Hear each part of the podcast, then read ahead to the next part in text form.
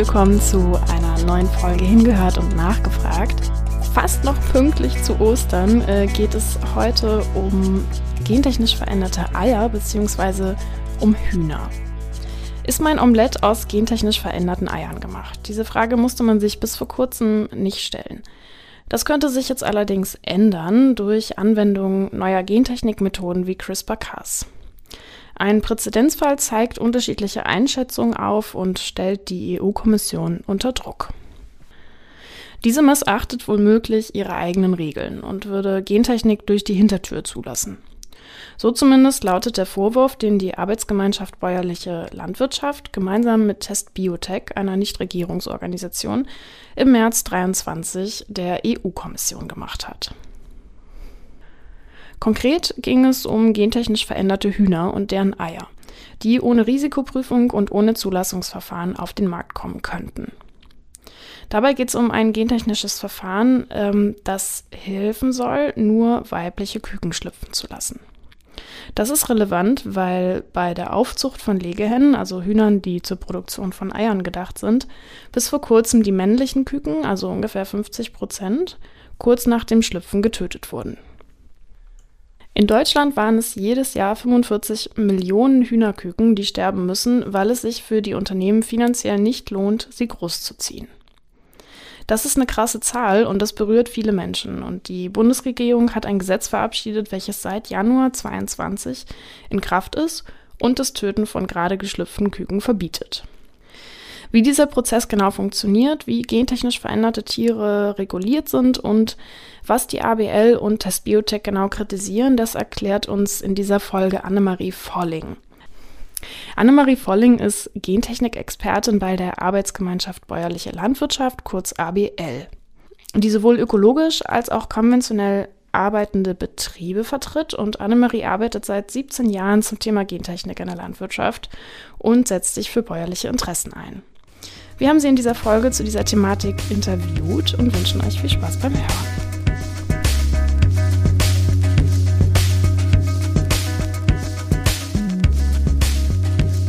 Herzlich willkommen, Annemarie. Hallo. Annemarie, seit Januar dieses Jahres dürfen die männlichen Küken nicht mehr getötet werden. Welche Wege stehen den Unternehmen und BäuerInnen heute schon zur Verfügung, um das Töten von Küken zu umgehen? Ähm, da gibt es verschiedene Lösungen. Eine Lösung ist die Bestimmung des Geschlechts im Brutei, also bevor die Küken schlüpfen. Und dazu wurden in den letzten Jahren viele Forschungsgelder investiert und verschiedene Verfahren entwickelt. Man kann das zum Beispiel über Hormone feststellen oder DNA-Untersuchungen, über Lichtstreuung oder aber über Magnetfelder, also bekannt auch als MRT. Diese Methoden stehen an der Schwelle zur Serienreife und zur Praxistauglichkeit. Allerdings wird das Gesetz, was ihr eben schon erwähnt habt, 2024 nochmal verschärft, weil man sagt, dass Embryonen ab dem siebten Tag eine gewisse Empfindungsfähigkeit haben. Und das heißt, die Verfahren müssen dahin entwickelt werden, dass die Küken, dass das Geschlecht der Küken vorher entdeckt wird. Das setzt die Branche also weiter unter Druck. Das grundsätzliche Problem, nämlich die extrem spezialisierte Zucht auf entweder hohe Legeleistungen, also viele Eier, oder Mast, Fleisch, wird dadurch aber nicht gelöst. Und sehr viel nachhaltiger ist es unserer Meinung nach, entweder die Legeperiode zu verlängern oder aber männliche Küken auch aufzuziehen. Das passiert in der sogenannten Bruderhahnmast und das wird seit einigen Jahren auch erfolgreich gemacht. Oder aber, und wir glauben, dass das der Zukunftsweg ist, das Zwei-Nutzungshuhn. Hier legen die weiblichen Tiere die Eier und die Hähne werden zur Fleischerzeugung genutzt. Die Tiere haben zwar etwas geringere Leistungen, dafür sind sie aber viel vitaler und auch viel weniger anfälliger für Krankheiten als die Hochleistungstiere. Und das ist eben auch hinsichtlich von Tierschutzaspekten positiv zu bewerten. Ja, ich finde, das klingt schon nach einem sehr vielversprechenden und nachhaltigen Einsatz. Und dennoch gibt es immer wieder Vorstöße, dieses Problem der männlichen Küken ähm, mit Gentechnik anzugehen. Und im Frühjahr 2022 bist du mit anderen Organisationen auf ein Verfahren aufmerksam geworden, was von der Firma NRS Poultry ähm, entwickelt worden ist. Kannst du uns kurz erklären, wie dieses gentechnische Verfahren funktioniert? Das kann ich versuchen. Israelische und australische Wissenschaftlerinnen forschen an Gentechnikhühnern, bei denen männliche Küken in einem sehr frühen Embryonalstadium absterben sollen. Und die israelische Firma NRS Poultry will solche Hühner auf den Markt bringen. Und sie haben mittels neuer Gentechnik, in diesem Fall CRISPR-Cas, ein komplexes Genkonstrukt in das männliche Chromosom der Zuchthennen eingefügt. Und dieses Genkonstrukt besteht aus mehreren Genen. Ein Gen, das auf UV-Licht reagiert und ein Gen, was tödlich wirkt, ein sogenanntes Letalgen. Das wird durch UV-Licht aktiviert. Und die männlichen Tiere bekommen das Genkonstrukt weiterverehrt und wird dann über UV-Licht das Letalgen aktiviert. Dann sollen die männlichen Tiere im Ei absterben. Und laut Hersteller sollen nur noch die weiblichen Küken schlüpfen und sich zu Legehennen entwickeln, die dann Eier legen. Und die Wissenschaftler haben dazu auch bereits ein Patent angemeldet. Und gibt es diese Hühner und ihre Eier schon irgendwo zu kaufen? Bislang nicht, aber wir wissen, dass die Firma versucht, Hühnerzüchter auch in Deutschland zu gewinnen, die das Verfahren nutzen wollen. Das ist bisher aber auch noch nicht gelungen. Und parallel befragt die Firma Länderbehörden, ob sie die Legehennen und die Eier als Gentechnik einstufen oder nicht. Und auch die Kommission ist gefragt worden und die Antwort der EU-Kommission an NRS Poultry war, dass sie die Hennen und die Eier nicht als Gentechnik einstufen und das kritisieren wir, denn die Hennen und Eier sind klar Gentechnik. Okay, und deshalb äh, hast du als ABL damals gemeinsam mit Test Biotech einen offenen Brief an die EU-Abteilung DG Sante geschrieben, wenn ich mich richtig erinnere. Was meint ihr denn, warum sind diese Hühner, ähm, aber auch die Eier von NS Poultry gentechnisch verändert und fallen damit unter das Gentechnikgesetz? Ähm, das kann man sich juristisch und biologisch angucken und in beiden Fällen sind die Nachkommen, also die Legehennen und Eier, als Gentechnik einzustufen. Zum rechtlichen, ähm, das aktuell in der EU geltende Gentechnikgesetz geht von einem prozessbasierten Ansatz aus. Und das heißt, wenn im Zuchtprozess ein Gentechnikverfahren, wie in diesem Fall CRISPR-Cas, eingesetzt wurde, und das Genom gentechnisch verändert wurde, dann handelt es sich um einen gentechnisch veränderten Organismus und auch die Nachkommen und deren Produkte, in diesem Fall die Hennen und die Eier, sind Gentechnik.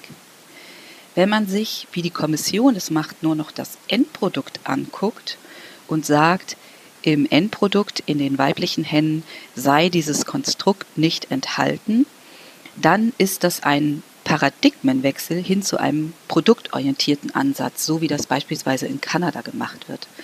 Das widerspricht aber dem europäischen Gentechnikrecht und auch dem Vorsorgeprinzip, denn es gibt Studien, die zeigen, dass die einzelnen Prozessschritte der Gentechnikveränderung zu spezifischen Risiken bei den Gentechnikorganismen führen können. Das, was die Kommission hier versucht, wäre also ein Präzedenzfall, der unserer Meinung nach geltenden EU-Recht widerspricht. Denn würden die Legehennen und Eier nicht als Gentechnik eingestuft, dann dürften sie einfach so auf den europäischen Markt, ohne Risikoprüfung, ohne Zulassungsverfahren, aber auch ohne Kennzeichnungspflicht und Rückverfolgbarkeit. Und Hühnerzüchter und Hühnerhalterinnen wüssten dann nicht mehr, ob es Gentechnik-Hühner und Eier wären, und sie könnten die Gentechnikfreiheit ihrer Produkte nicht mehr sicherstellen, obwohl ein Großteil der Bevölkerung nach wie vor keine Gentechnik auf dem Teller will. Und dann sagtest du ja auch, es gibt auch biologische Gründe. NS Poultry behauptet jetzt zum Beispiel, dass sie davon ausgehen, dass der Einsatz von CRISPR-Cas ähm, nicht zu unerwünschten Veränderungen im Erbgut führt. Die von ihnen gemachten Veränderungen auf der DNA seien die einzigen, die tatsächlich entstanden sind. Was sagst du dazu? Genau, NRS Poultry geht davon aus, dass ihr Verfahren zu 100 Prozent funktioniert. Das ist aber sehr fraglich. Und bisher hat NRS Poultry auch noch keine Daten oder Studien dazu vorgelegt. Und auch Wissenschaftler halten das für falsch. Zum Beispiel der Wissenschaftler Christoph Thehn von Test Biotech. Die gehen davon aus, und das zeigen eben auch verschiedene Studien, dass die neuen Gentechniken, so auch CRISPR-Cas, auch zu unerwünschten Veränderungen im Genom führen kann. Und zum Beispiel Studien an Zebrafischen haben gezeigt, dass es im Fischgenom zu großen strukturellen Veränderungen durch CRISPR-Cas gekommen ist. Und zwar an anderen Stellen des Genoms als gewollt, also außerhalb der Zielregion. Und das kann dann dazu führen, dass es zu unbeabsichtigten Mutationen kommen kann und diese können bedenklich sein, vor allem dann, wenn sie unentdeckt bleiben. Andere Studien haben gezeigt, dass sich unbeabsichtigte Veränderungen auch vererben. Und die Studien zeigen sogar, dass es zu Abweichungen von den normalen Vererbungsregeln kommen kann und zu ungewöhnlichen Mustern der Vererbung. Und deshalb müssen auch die Nachkommen, in diesem Fall die Legehennen, an die das gewollte Gen theoretisch nicht vererbt werden soll, eingehend auf Risiken untersucht werden. Vor allem deshalb, weil es sich um die erste Nachkommenschaft handelt, also die erste Generation nach der Kreuzung zwischen den Gentechnik-Zuchthühnern und herkömmlichen Hähnen. Und weil es hier zu Risiken kommen kann, müssen die auch untersucht und reguliert werden. Und deshalb fordern wir eben auf, die Kommission auf, ihre Position zu widerrufen, denn die Legehennen und Eier sind Gentechnik und sie müssen reguliert und geprüft werden. Ja, sehr spannend. Jetzt äh, frage ich mich natürlich mal, reguliert und geprüft, was heißt das eigentlich so genau? Für den europäischen Lebensmittelmarkt sind ja die Gentechnikgesetze der EU bestimmt. Und vielleicht gucken wir uns das nochmal einfach als ein Beispiel an. Was muss denn zum Beispiel passieren, äh, wenn ich einen genetisch veränderten Organismus, ein GVO, zum Beispiel, und hier bleiben wir mal in der Realität, eine gentechnisch veränderte Soja, äh, in der EU verkaufen möchte. Was muss davor passieren? Wenn eine Gentechnik Soja in Europa angebaut oder importiert werden soll, dann müssen die Hersteller einen Zulassungsantrag in der EU stellen. Dann erfolgt eine Risikoprüfung und Bewertung und werden die Risiken als hinnehmbar eingestuft, dann erfolgt ein Zulassungsverfahren, bei dem auch die Mitglieder abstimmen können für oder gegen eine Importzulassung beispielsweise. Und wenn es zu einer Zulassung kommt, dann gilt die Kennzeichnungspflicht. Die Hersteller müssen ein Nachweisverfahren liefern und die Rückverfolgbarkeit und ein Monitoring sicherstellen. Eine Zulassung ist zeitlich begrenzt und kann gegebenenfalls verlängert werden. Und wenn ein GVO zugelassen ist, dann kann er auch in der EU verkauft werden, aber er muss gekennzeichnet werden. Und auf dem Produkt steht dann bei pflanzlichen Inhaltsstoffen die Angabe Soja gentechnisch verändert oder, äh, oder aber aus gentechnisch veränderten Soja, beispielsweise bei verarbeiteten Produkten. Das heißt auch zum Beispiel das Sojaöl oder so, was dann ja verarbeitet wurde, sagen wir in einen Keks, ähm, das würde nicht nochmal extra zugelassen werden, sondern es basiert dann auf der Zulassung von der Gentechnik Soja. Genau, die Zulassung bezieht sich auf das Event. Aber was du sagst, auch bei verarbeiteten Produkten, wo man letztendlich äh, den Gentechnik-Event gar nicht mehr nachweisen kann, den entsprechenden DNA-Abschnitt, dann muss trotzdem das Endprodukt gekennzeichnet werden, auch, aus, auch als GVO. Und das würde dann auch gelten für tierische Produkte, also in unserem hypothetischen Fall von, für die Eier von diesen Gentechnik-Hühnern? Ja, auch die Hühner und die Eier müssten als Gentechnik gekennzeichnet werden. Die Eier sind ja sozusagen Produkte, die aus einem gentechnisch veränderten Organismus gewonnen wurden. Ähm, die müssen also gekennzeichnet werden und die Legehennen auch, da sie ja beispielsweise als Suppenhühner oder Geflügelfleisch durchaus vermarktet werden können, da müssen sie eben klar als Gentechnik gekennzeichnet werden. Ja, das ist ja dann tatsächlich so, dass dieses Statement, was die EU-Kommission dort gemacht hat, ähm, da haben sie tatsächlich ihre eigenen Gesetze missachtet, wenn ich euch da richtig verstehe. Und ähm, wenn das so durchgesetzt würde, dann würden diese Legehennen und halt auch ihre Eier ohne Risikoprüfung und Zulassungsverfahren auf den Markt kommen können, ja. Es gab dann ja schon eine Reaktion auf eure Re äh, Recherche und euren offenen Brief. Und zwar hat der Verband Lebensmittel ohne Gentechnik eine Umfrage gestartet. Und sie fragten Konsumentinnen in Deutschland, ob Eier von gentechnisch veränderten Hennen ähm, als GVO, also als gentechnisch verändert, gekennzeichnet werden sollten oder nicht. Und an dieser Umfrage haben 2500 Personen teilgenommen. Und ähm, 80 Prozent forderten ganz klar, dass ähm, sie möchten, dass die Eier gekennzeichnet werden sollten. Genau. Und ich denke, das bestärkt dich und äh, Test Biotech auch nochmal sehr in eurem Vorgehen. Und ja, was wären jetzt eure nächsten Schritte? Äh, in jedem Fall äh, bestärkt uns das. Ähm, und wir werden die Position der EU-Kommission nicht hinnehmen. Denn das wäre eben Gentechnik durch die Hintertür. Niemand könnte mehr erkennen, ob Gentechnik verwendet wurde oder nicht. Und auch Züchterinnen und Hühnerhalterinnen, aber auch die Bäuerinnen, die die Eier vermarkten wollen, die wollen eben wissen, ob die Hühner gentechnisch verändert wurden. Und sie wollen eine Klarstellung und dass die geltenden Gentechnikgesetze der EU angewendet werden. Deshalb planen wir nochmal einen Brief an die EU-Kommission und wenn sie weiter bei ihrer Meinung bleibt, dann werden wir eine Klage anstreben, eben um zu verhindern, dass solche Gentechnikhühner oder Eier einfach hier auf den europäischen Markt kommen können. Ähm, und wir fordern auch das zuständige Bundeslandwirtschaftsministerium auf, hier eine klare Position zu beziehen und eine Deregulierung zu verhindern. Du arbeitest ja äh, für die ABL, eine Organisation, die sich für eine bäuerliche Landwirtschaft einsetzt. Ähm, warum meinst du, ist denn die bestehende Regulierung von gentechnischen Erzeugnissen für die BäuerInnen wichtig?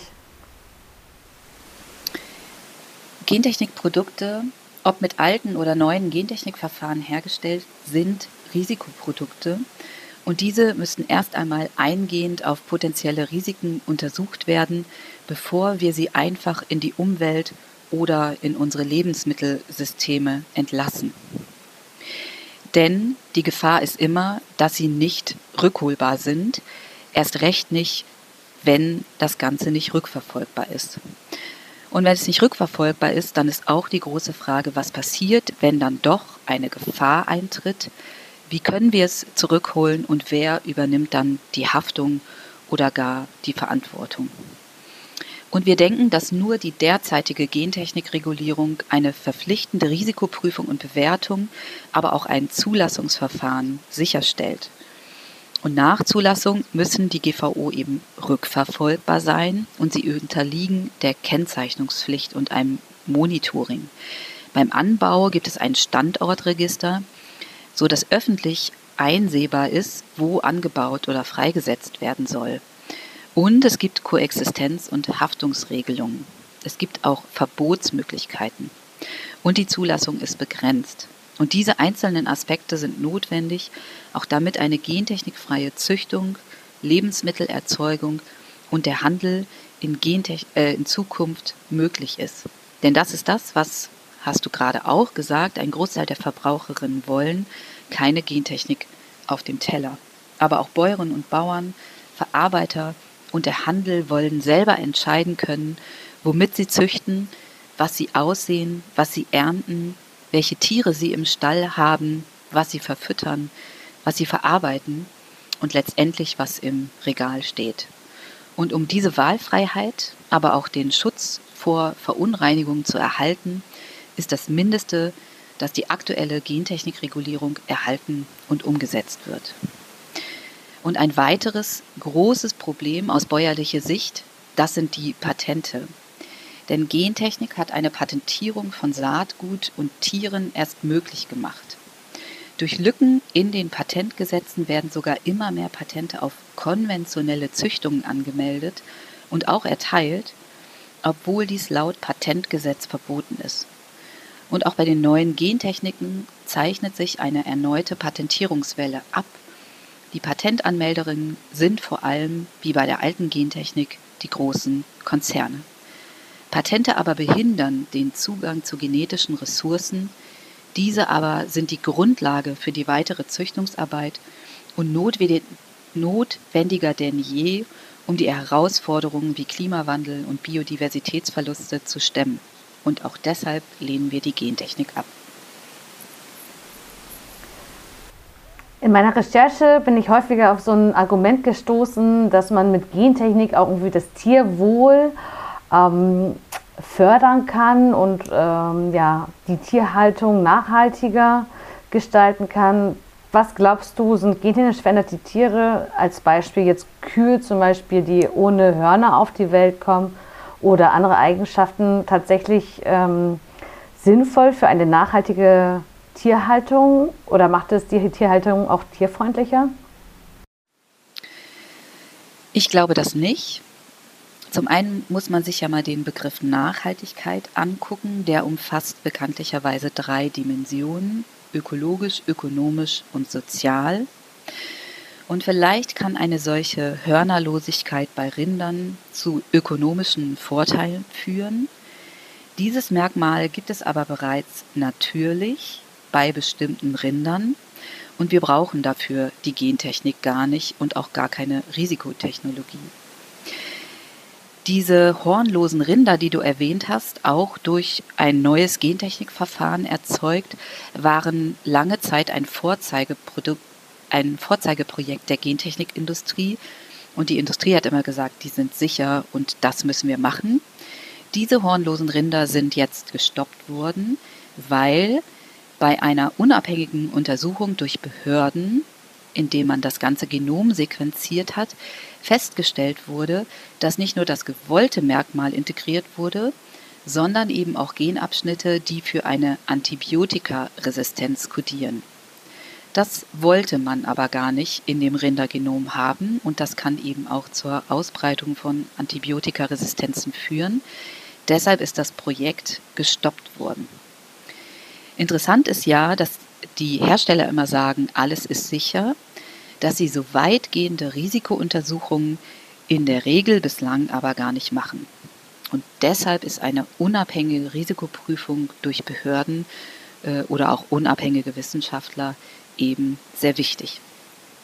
Die Frage ist aber auch, ob diese hornlosen Rinder tatsächlich artgerecht sind oder tierfreundlicher.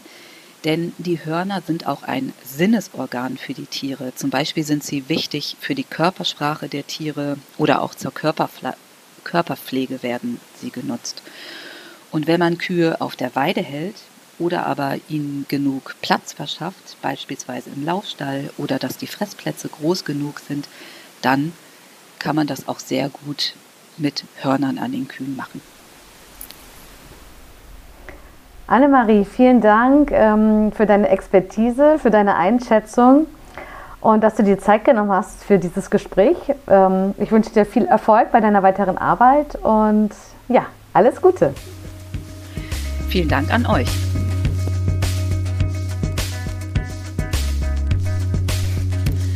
Das war das Gespräch mit Annemarie Volling von der Arbeitsgemeinschaft Bäuerliche Landwirtschaft. Mehr zum Thema neue Gentechnik bei landwirtschaftlichen Nutztieren findet ihr hier in den Show Notes oder unter www.gen-ethisches-netzwerk.de. In der nächsten Folge geht es wieder um ein anderes Thema aus unserer Redaktion und zwar um polizeiliche Nutzung von DNA. Was ist da eigentlich erlaubt? An was wird geforscht? Und was könnte auch in Zukunft erlaubt werden? Darüber reden wir in der nächsten Folge mit dem Experten Felix Butz der eine kriminologische Perspektive auf das Thema hat.